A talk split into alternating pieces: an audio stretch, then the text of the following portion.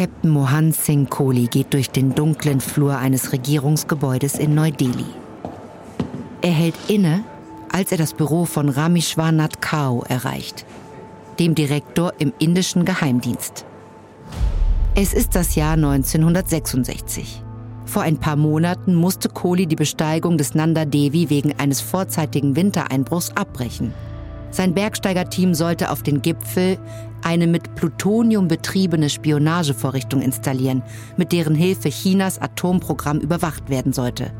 Doch weniger als 600 Meter vor dem Gipfel waren sie gezwungen gewesen, umzukehren und die Vorrichtung zurückzulassen.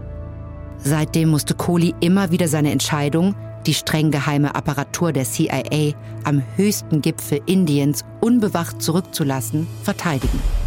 Am Ende waren sich alle einig, dass er die richtige Entscheidung getroffen hat.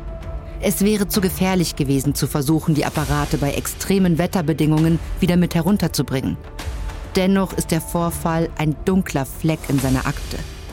Er möchte sich rehabilitieren. Und jetzt scheint es, dass Kao ihm die Chance geben wird. Kohli ist nach Neu-Delhi beordert worden, um von Direktor Kao persönlich Anweisungen zum weiteren Vorgehen zu bekommen. Er rückt seinen Turban zurecht, klopft an die Tür des Büros und tritt ein. Direktor Kao sitzt hinter seinem aufgeräumten Holzschreibtisch. Mit einer Geste fordert er Kohli auf, sich zu setzen. Die CIA hat sich umentschieden. Jetzt sagen sie, dass die Spionagevorrichtung auf einem niedrigeren Gipfel platziert werden kann. Kohli ist fassungslos. Der einzige Grund, die Spionagevorrichtung auf dem Nanda Devi zu installieren, ist, dass er mehr als 7000 Meter hoch ist. Die Begründung der CIA war gewesen, dass die Vorrichtung in dieser Höhe installiert werden müsse, damit man die chinesischen Atombombentests in der hunderte Kilometer entfernten Provinz Xinjiang richtig überwachen könne. Was hat sich geändert, Sir? Kao lächelt. Ich schätze, die brillanten Forscher der CIA haben sich verkalkuliert. Alles, was ich weiß, ist, dass wir jetzt auf einen leichteren Gipfel steigen können. In Ordnung. Welchen? Sie werden den Nanda Kort besteigen. Ich glaube, Sie sind damit vertraut. Kohli ist erleichtert über diese Entscheidung. Er hat den Nanda vor sechs Jahren bestiegen. Es ist kein Spaziergang, aber immer noch viel einfacher als den Nanda Devi zu besteigen. Die Hänge sind weniger steil und sein Gipfel ist 91 Meter niedriger als der des Nanda Devi. Wann geht es los? Nicht so schnell. Zuerst müssen sie die Apparate holen, die sie auf dem Nanda Devi zurückgelassen haben. Kohli nickt. Das hatte er nicht bedacht, aber es macht natürlich Sinn.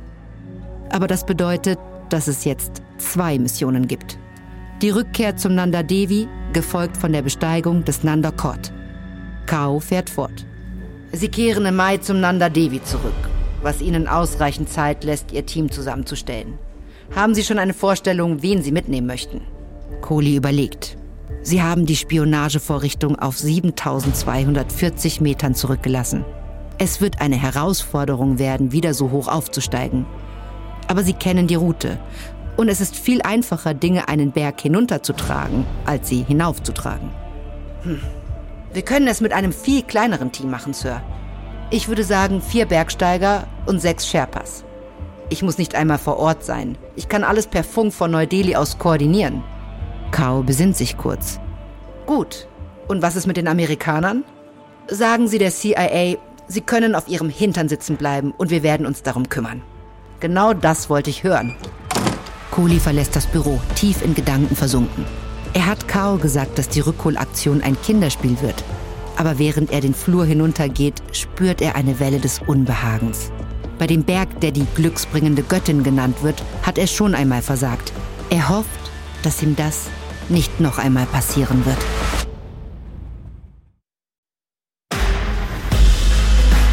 Ich bin Eva Bay und das ist Überlebt von Wondery.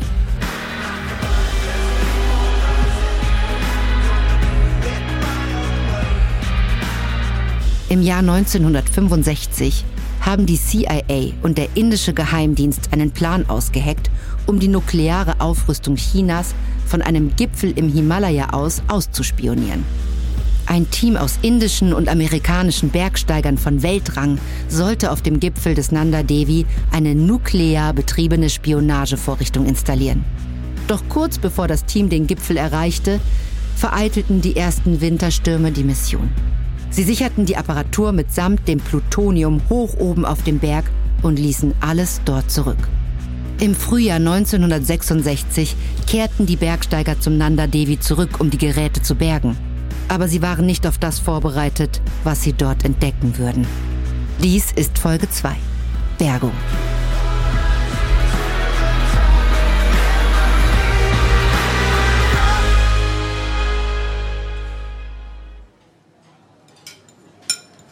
Gucharan Singh Bangu nimmt einen Bissen seiner Pakora und versucht sich seinen Frust nicht anmerken zu lassen.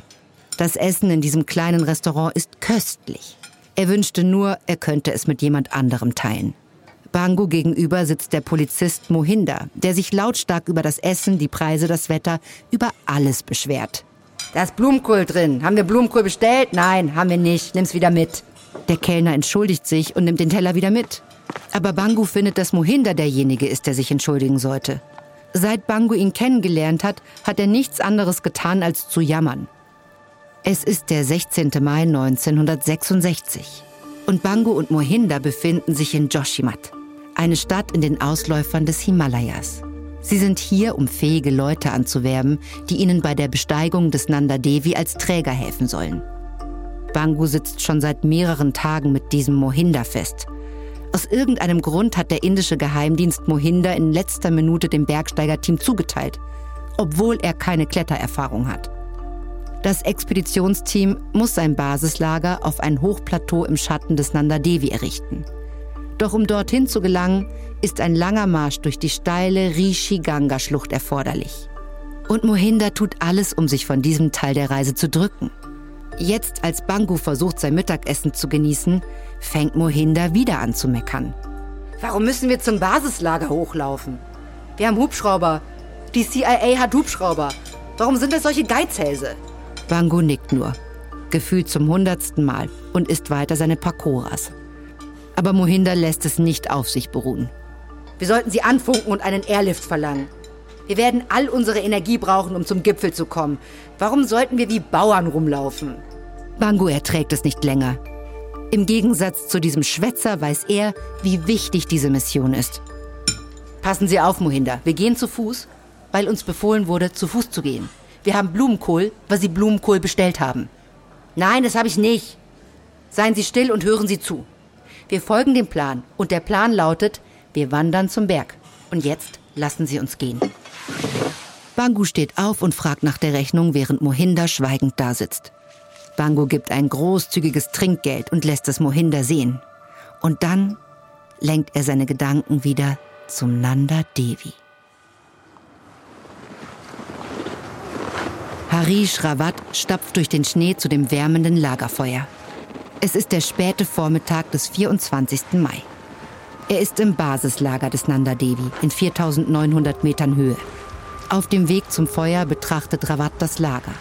Er arbeitet für den Geheimdienst als Leiter vor Ort und ist dafür verantwortlich, dass alles korrekt eingerichtet ist. Er zählt elf Bergsteiger und versichert sich, dass die Zelte zum Schlafen, Kochen und für die Kommunikation aufgebaut sind. Er kontrolliert auch die aufgestapelten Lebensmittel und Vorräte. Alles scheint in Ordnung zu sein. Aber sie liegen hinter dem Zeitplan und das macht Rawat wahnsinnig. Das Bergsteigen liegt Rawat im Blut. Seine Vorfahren haben schon im 19. Jahrhundert als geübte Bergsteiger bei der Vermessung der indischen Grenze geholfen. Er selbst war einer der neun indischen Bergsteiger, die 1965 den Everest bestiegen haben. Er hat auch schon einen Sturz aus 900 Metern Höhe überlebt, beim Abgang einer Lawine. Er ist ein harter Kerl, verborgen unter einem runden Babygesicht. Neben ihm nippt Gocharam Bangu an einem Tee. Bangu ist erst gestern angekommen Zunächst war Rawat wütend auf Bangu, aber ihm ist schnell klar geworden, dass es die Schuld von Mohinder, dem Polizisten, war. Jetzt können sie es nicht leisten, noch mehr Zeit zu verlieren. Rawat setzt sich neben Bangu an das Feuer. Sind Sie bereit, morgen aufzusteigen? Ich bin bereit. Ich mache mir eher Sorgen um Mohinder. Er hat noch nie einen Berg bestiegen. Was macht er überhaupt hier? Rawat zuckt nur mit den Schultern. Die Bosse wollen Mohinder, also bekommen sie Mohinder. Aber Bangu hat recht. Bisher hat der Polizist nichts als Ärger gemacht. Und auch gerade kann er hören, wie Mohinder einem der Träger Befehle zuschnauzt. Jeder auf die Seite. Mach nicht so langsam. Setz jetzt den Rucksack auf und geh davor. Rawat blickt in den Himmel. Seine Laune ist zwar schlecht, aber wenigstens gibt es keine Gewitterwolken. Gleich morgen früh werden die indischen Bergsteiger und die Sherpas damit beginnen, Vorräte und Ausrüstung zum Lager 1 hinauf zu transportieren. Rawat schaut zu seinem Kollegen hinüber. Hoffen wir, dass das ein guter Aufstieg wird. Beten wir, dass der Himmel so blau bleibt. Bangu nickt und lächelt. Rawat lächelt zurück. Aber er weiß, dass es nur eine Hoffnung ist. Dieser Berg ist absolut unberechenbar. Der Sherpa Dava Norbu tritt aus seinem Zelt und sieht, dass über Nacht 10 Zentimeter Schnee gefallen sind. Sie werden heute Morgen nirgendwo hingehen. Sie können erst aufbrechen, wenn die Sonne hoch genug steht, um einen Teil des Schnees zu schmelzen. Es ist kurz nach Sonnenaufgang am 26. Mai. Norbu befindet sich im Lager 1. Einen Moment lang genießt er die Aussicht. Schneebedeckte Gipfel, wohin das Auge blickt. Er kneift die Augen zusammen und kann fast das Basislager sehen.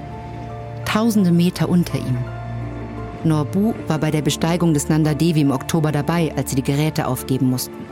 Er hofft, dass dieser Aufstieg reibungsloser verläuft. Er entfacht ein Feuer, während alle anderen langsam aufwachen und aus ihren Zelten kommen. Mohinder nähert sich und hält seine Hände vor das Feuer. Dann können wir losgehen, wenn ein Teil des Schnees geschmolzen ist. Wahrscheinlich am Nachmittag. Was? Was sollen wir denn bis dahin machen? Ausruhen und essen. Norbu und die fünf anderen Sherpas können die Zeit gebrauchen, um neue Kraft zu tanken. Sie haben bereits mehrmals den Weg zwischen Basislager und Lager 1 zurückgelegt, um Vorräte zu transportieren. Die Zelte, zusätzliche Kleidung und Kletterausrüstung, all das ist viel zu viel, um es auf einmal zu transportieren. Selbst Mohinder hat mehrere Trips mit Vorräten gemacht. Jetzt, da er nichts anderes tun kann als warten, wirkt Mohinder unruhig. Vielleicht ist er nervös, denkt Norbu. Er scheint bisher noch nicht mal einen Baum hochgeklettert zu sein. Mohinder geht zurück zu seinem Zelt, während Norbu sich am Feuer wärmt. Ein anderer Sherpa kommt ans Feuer und kniet sich neben ihn. Weiter oben, auf dem Berg, erwarten sie harte Bedingungen. In den höheren Lagen können sie wegen der dünnen Luft und ihrer Auswirkungen auf den Körper nicht mehr so leicht kochen oder schlafen. Sie müssen ihre Energie aufsparen und die Annehmlichkeiten genießen, die sie jetzt noch haben. Norbu hört ein Röcheln und Schnaufen hinter sich. Er dreht sich um und kann seinen Augen kaum trauen. Mohinder macht Hampelmänner vor seinem Zelt. Norbu springt auf. Was machen Sie da? Gymnastik. Vielleicht macht es euch nichts aus, den ganzen Tag herumzusitzen. Aber ich möchte für den Aufstieg in Form bleiben. Lassen Sie das! Ihr Körper hatte noch keine Zeit, sich an die Höhe zu gewöhnen. Aber seine Warnung kommt zu spät. Mohinder kippt plötzlich um. Als Norbu und die anderen Sherpas zu ihm kommen, hustet er und ringt nach Luft. Mohinder atmet scharf und keuchend ein. Beim Ausatmen bildet sich an seinen Mundwinkeln rosa Schaum. Norbu hat das schon oft gesehen. Die Überlastung in dieser Höhe hat bei Mohinder ein Lungenödem ausgelöst. Seine Lunge füllt sich mit Flüssigkeit. Wenn er nicht sofort vom Berg heruntergebracht und medizinisch versorgt wird, könnte er sterben.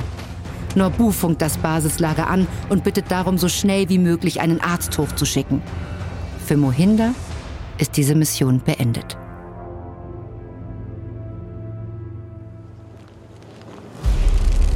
Gurcharan Bangu zerrt an einem orangefarbenen Sicherheitsseil, das halb im Felsen vergraben ist. Es ist 11.30 Uhr am 1. Juni und er hat drei Viertel des Weges zwischen Lager 3 und Lager 4 zurückgelegt. Die meisten Sicherungsseile, die bei der letzten Besteigung angebracht wurden, sind in den vergangenen acht Monaten von herabfallenden Steinen bedeckt worden. Er ärgert sich, dass er die ganze Arbeit noch einmal machen muss. Vor allem nachdem sie letzte Woche Zeit verloren haben. Wegen des starken Schneefalls hat es zwei Tage gedauert, bis sie Mohinder ins Basislager gebracht hatten. Inzwischen hat Bangu über Funk erfahren, dass der Polizist auf dem Weg der Besserung ist. Er mag Mohinder nicht aber ein Lungenödem würde er seinem ärgsten Feind nicht wünschen. Nach diesem Rückschlag kommen sie jetzt endlich gut voran. Sie haben nur noch 80 Meter vor sich, bevor sie Lager 4 erreichen, wo sie letztes Jahr die Bauteile der Spionagevorrichtung zurückgelassen haben. Aber dieser letzte Vorstoß hat es in sich.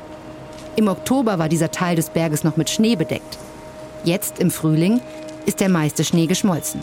Stattdessen klettern sie einen steilen Hang hinauf, der mit losen, bröckelnden Steinen bedeckt ist, die ständig unter den Steigeisen brechen. Die Bergsteiger rutschen immer wieder aus und ihre Körper sind unter den schweren Mänteln mit blauen Flecken übersät. Bangu spürt Schneeflocken auf seiner Wange und bemerkt, dass er mitten in einem kleinen Schneesturm ist.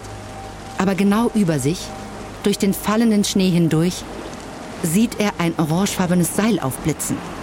Er erkennt, dass es sich um das letzte Stück Strecke zum Lager 4 handelt. Er dreht sich um und ruft den drei Sherpas unter sich zu. Fast geschafft! Die Sherpas zeigen mit dem Daumen nach oben.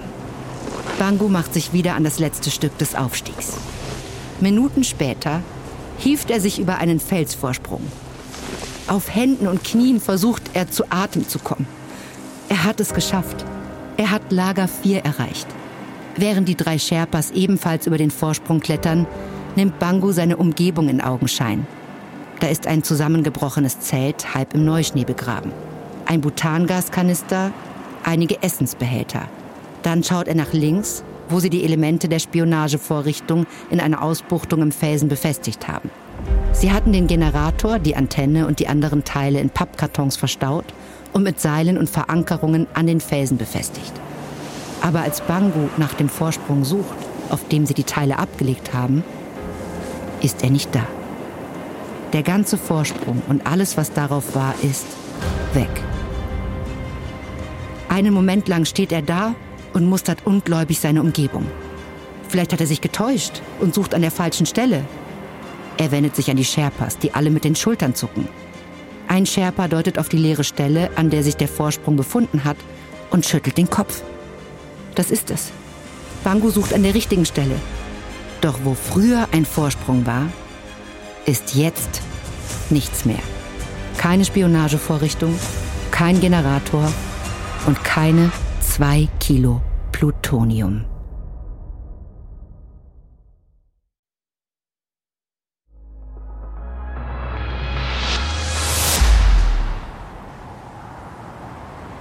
Gurcharan Bangu späht eine steile Felswand herab, die tausende von Metern in die Tiefe zu reichen scheint.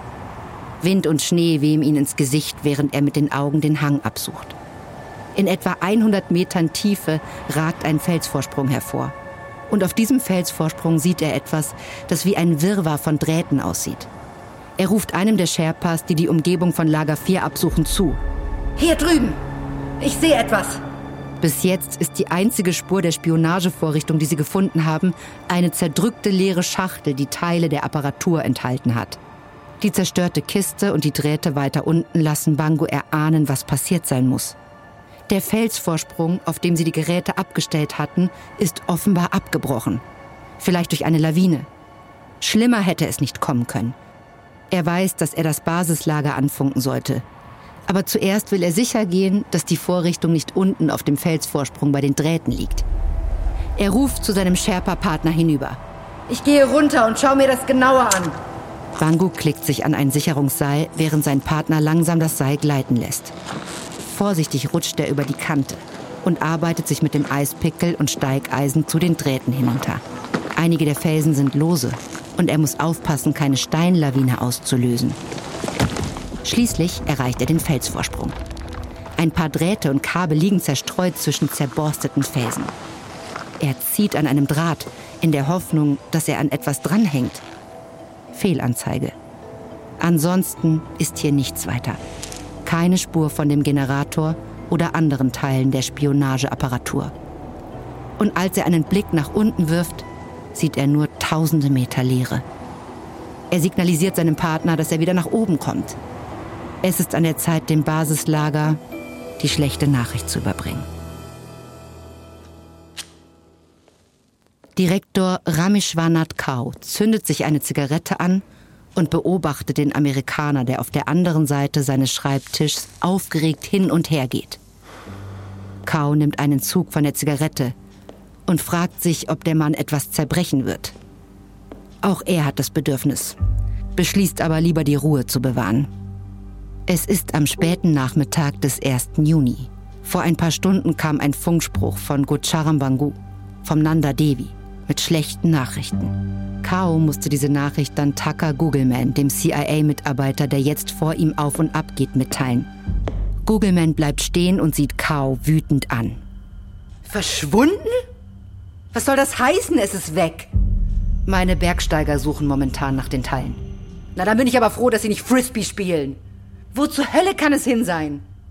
Kao versteht, warum Googleman verärgert ist. Er ist es auch. Kao verbirgt es nur besser. Er und seine CIA-Kollegen haben die Entscheidung von Captain Kohli gebilligt, die Apparaturen auf dem Nanda Devi zu lassen. Aber wenn sie die Geräte nicht finden, muss Kao dem Premierminister sagen, dass er einen plutoniumbetriebenen Generator im Himalaya verloren hat. Und Googleman wird sich vor seinen Vorgesetzten in Washington verantworten müssen. Bitte sagen Sie mir, dass es nicht so schlimm ist, wie es sich anhört. Es ist nur ein Berg, richtig? Wie schwer kann es sein, die Apparate zu finden? Wenn sie in einem Steinschlag oder einer Lawine verloren gegangen sind, könnte es sehr schwer sein. Nach dem zu urteilen, was die Männer sagen, war es wahrscheinlich ein Fall von Tausenden von Metern in die Tiefe. Wir müssen dieses Chaos so schnell wie möglich beseitigen. Sagen Sie Ihren Männern, sie sollen weitersuchen. In der Zwischenzeit werde ich ein amerikanisches Bergungsteam anfordern. Kao nimmt sein Telefon, um Kohli anzurufen und ihm die schlechte Nachricht zu überbringen. Er und seine Bergsteiger gehen nirgendwo hin, bis das Gerät gefunden ist. Harish Rawat hebt ein Fernglas an seine Augen und sucht den Berghang über ihm ab. Er steht auf einem Schneefeld. Ungefähr zwei Kilometer über ihm liegt Lager 4, der Ort, an dem die Spionagevorrichtung zuletzt gesehen wurde. Könnten die Apparate so tief gefallen sein? Mit seinem Fernglas sucht er das riesige Schneefeld ab. Aber er sieht nur weiß. Es ist der 9. Juni. Mehr als eine Woche ist vergangen, seit sie das Verschwinden der Geräte entdeckt haben. Seitdem haben sie den Berghang nach ihnen abgesucht. Aber bis jetzt sind sie nicht weitergekommen. Rawat nimmt das Fernglas herunter und trinkt einen Schluck Wasser. Eigentlich sollte er bei dieser Expedition selbst aufsteigen. Bis vor einer Woche, als sie diese schreckliche Entdeckung gemacht haben, hat er die Dinge vom Basislager aus geleitet. Aber bis die Geräte gefunden sind, ist jedes Mitglied des Teams angewiesen worden, sich an der Suche zu beteiligen. Rawat hakt seine Feldflasche wieder an seinen Rucksack. Sie haben Lager 4 so gründlich wie möglich abgesucht, aber ohne Erfolg. Die Geräte sind eindeutig irgendwohin abgestürzt. Vom Felsvorsprung in Lager 4 geht es fast anderthalb Kilometer steil hinunter zum nächsten möglichen Landeplatz. Rawat hält inne und denkt nach. Wenn der Apparat hier nicht liegen geblieben ist, könnte er in eine der beiden steilen Rinnen unterhalb des Schneefeldes gestürzt sein. Das würde zusätzliche 900 Meter Sturz bedeuten. In eine Schlucht, in der sich alles sammelt, was vom Berg herabstürzt. Felsen, Eis, Sand, ganz zu schweigen von fließendem Wasser. Noch weiter unten wäre es möglich, dass das Gerät auf einen Gletscher gespült worden ist, der die Westseite des Nanda Devi flankiert. Ein Gletscher, der 10 Kilometer lang und 75 Meter dick ist. Alles in allem ergibt das ein riesiges Gebiet, das es zu durchsuchen gilt. Es gibt unzählige große und kleine Spalten, in denen die fehlenden Teile verborgen liegen könnten. Und je nachdem, wie weit die Apparate gefallen sind, könnten die Plutoniumbrennstäbe im Generator aufgebrochen sein. Die Suchenden könnten dann einer tödlichen Strahlung ausgesetzt sein. Rawat packt sein Fernglas ein und macht sich auf den Rückweg zum Basislager. Wenigstens ist der Aufstieg zum Gipfel des Nanda Devi vorüber, denkt er.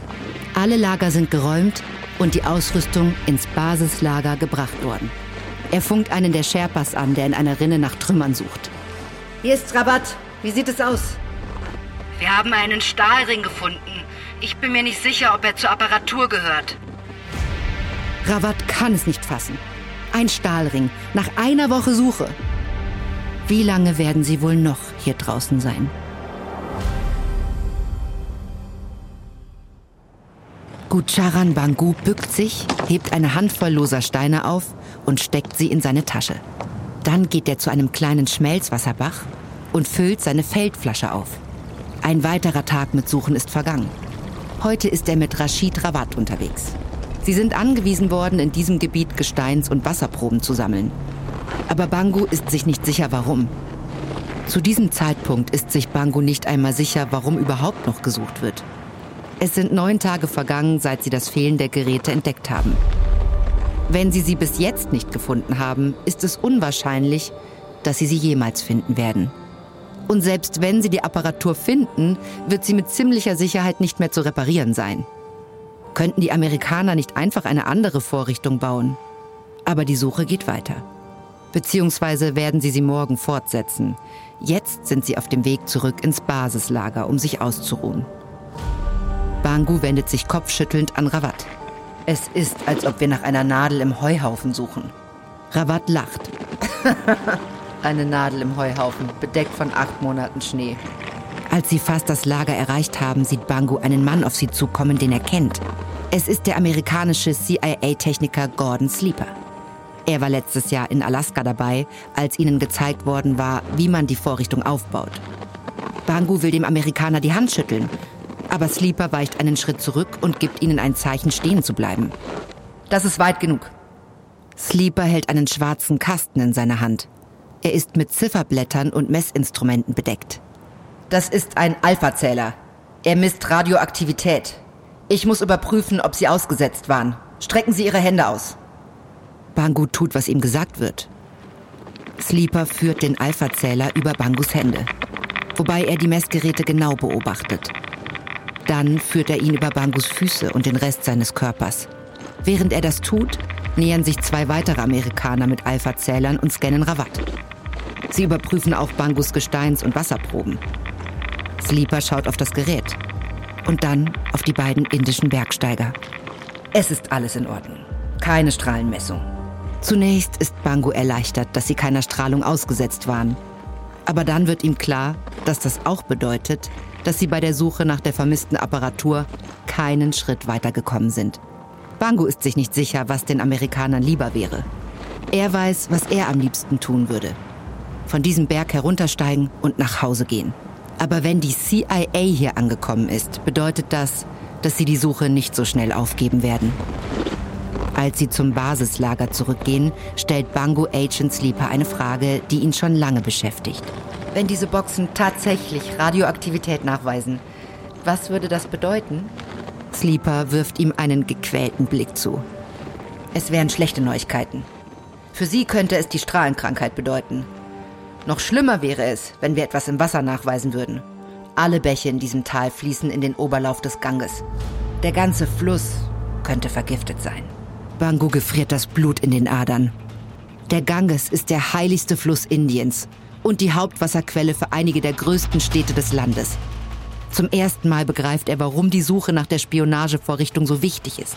Wenn sie sie nicht finden können, ist das nicht nur ein Rückschlag für ihre Mission. Es ist möglicherweise eine ökologische Katastrophe.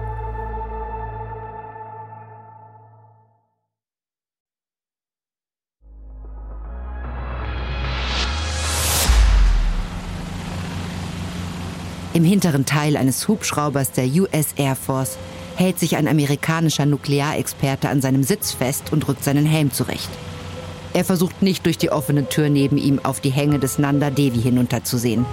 Er hat Höhenangst. Aber die heutige Expedition war seine Idee. Also hatte er keine andere Wahl, als hier hochzufliegen. Auf 7240 Meter. Es ist der 16. August und die monatelange Suche nach der Spionagevorrichtung hat nichts zutage gebracht. Im Juni hat die CIA Metall- und Strahlungsdetektoren geschickt. Die Bergsteiger haben den Gletscher, die Schneedecke und die Erosionsrinnen durchkämmt. Die schon durchsuchten Gebiete haben sie mit rotem Band abgesteckt. Aber bisher ist alles vergebens geblieben. Sie haben nicht das geringste Anzeichen für die Geräte gefunden. Jetzt unternehmen sie einen verzweifelten letzten Versuch. Der Nuklearexperte nimmt einen Zug aus seiner Sauerstoffflasche. Die Auswirkungen der dünnen Luft in dieser Höhe machen sich schon bemerkbar. 7010 Meter, Sir. Der Amerikaner blickt aus der offenen Tür. Ihm wird übel. Er fragt sich, warum er überhaupt auf diese verrückte Idee gekommen ist. Während die besten Analytiker der CIA darüber spekuliert haben, wo die Vorrichtung gelandet sein könnte, hatte er einen anderen Vorschlag. Warum Vermutungen anstellen, wenn man den Fall nachstellen kann. 7240 Meter. Wir sind da, Sir. Der Pilot schwebt jetzt über dem Gelände des Lager 4. Neben dem Amerikaner steht eine Kiste mit zwölf Butankanistern. Die wird er einen nach dem anderen durch die offene Tür des Hubschraubers werfen.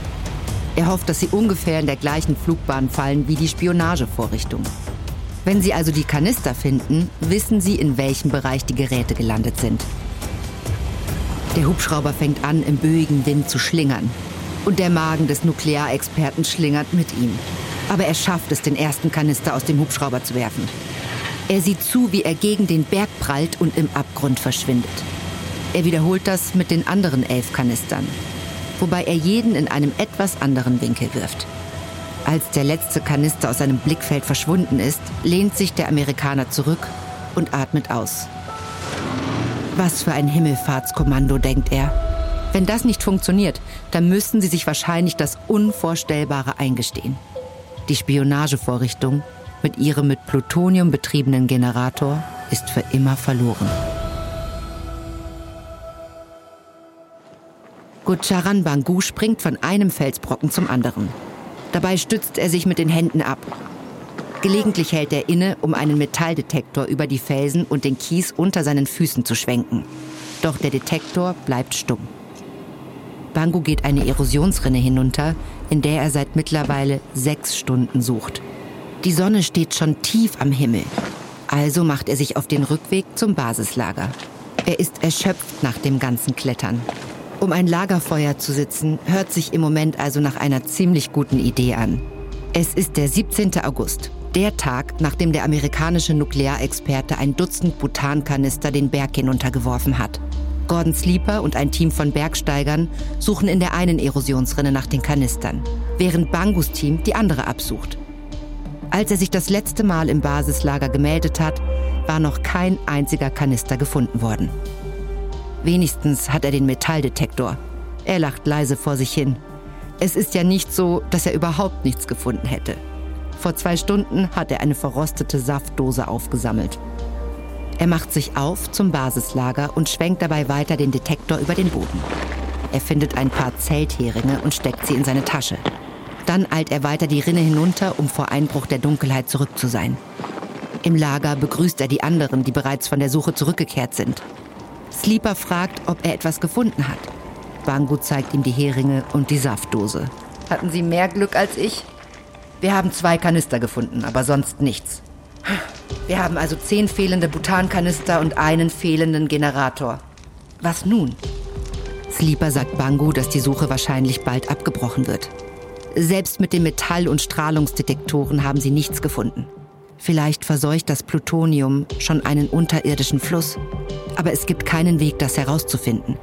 Möglicherweise bleibt der Generator unter Felsen und Eis begraben, bis irgendein armer Forscher in 30 Jahren darauf stößt. Das Einzige, was sie mit Sicherheit wissen, ist, dass sie ihrem ursprünglichen Auftrag, eine Spionagevorrichtung zur Überwachung des chinesischen Atomprogramms einzurichten, kein bisschen näher gekommen sind. Mohan Singh Kohli steht am Herd und sieht der cremigen, hellbraunen Flüssigkeit im Topf beim Erhitzen zu. Als sie zu köcheln beginnt, stellt er das Gas ab, legt ein Sieb über einen Keramikbecher und gießt die heiße Flüssigkeit hinein. Er trägt den Becher dampfenden Chai-Tee ins Wohnzimmer, wo seine Frau Pushpa Radio hört. Es ist der 15. März 1967. Dein Tee, Liebes. Danke dir. Pushpa riecht am Tee und faltet ihre Hände genüsslich um den warmen Becher. Hast du gehört, was sie im Radio gesagt haben? Nein. Irgendetwas Interessantes? Kohli hört ein leichtes Zittern in ihrer Stimme, als Pushpa antwortet. Sie sagten, China feiert die Explosion einer Art Atombombe. Kohli hat immer versucht, die Gefahr seines Jobs Pushpa gegenüber herunterzuspielen. Aber nach fünf Jahren Ehe haben sie nur noch wenige Geheimnisse voreinander. Sie wissen beide, dass der jüngste Atomtest Chinas bedeutet, dass Kohli seine Frau und seine Kinder vielleicht erneut verlassen muss. Wahrscheinlich für mehrere Monate. Kohli nippt an seinem eigenen Becher Chai und denkt noch einmal über den Spionageapparat nach und wo er sein könnte. Nicht, dass das jetzt noch etwas ändert. Diese neuesten Nachrichten aus China bedeuten, dass es bald eine neue Mission mit einem neuen Gerät geben wird. Und tatsächlich klingelt nur einen Moment später das Telefon. Pushpa blickt ihn wissend an und Kohli ringt sich ein Lächeln ab, während er den Hörer abnimmt. Es ist sein neuer Chef beim indischen Geheimdienst, Anand Bahai Davi. Er hat letztes Jahr Direktor Kao abgelöst. Haben Sie die Nachrichten gehört? Ja, Sir. Dann wird es wieder Zeit, auf einen Berg zu steigen, nicht wahr? Kohli legt auf, nimmt seine Tasse und rührt in seinem Tee. Pushpa kommt zu ihm und küsst ihn auf die Wange. Soll ich dir beim Packen helfen? Kohli nickt und sieht zu, wie sie den Raum verlässt. Vor über einem Jahr hat er zum ersten Mal mit Direktor Kao über die nächste Phase ihrer Mission gesprochen. Die Platzierung eines Spionagegeräts auf einem anderen Gipfel, Nanda Kart. Jetzt, nach all den Verzögerungen und Rückschlägen, geht es also los. Die CIA hat ein neues Spionagegerät. Und Kohli wird erneut eine Mission leiten, bei der Plutonium auf einen nur schwer bezwingbaren Gipfel im Himalaya gebracht werden soll. Diesmal darf nichts schiefgehen.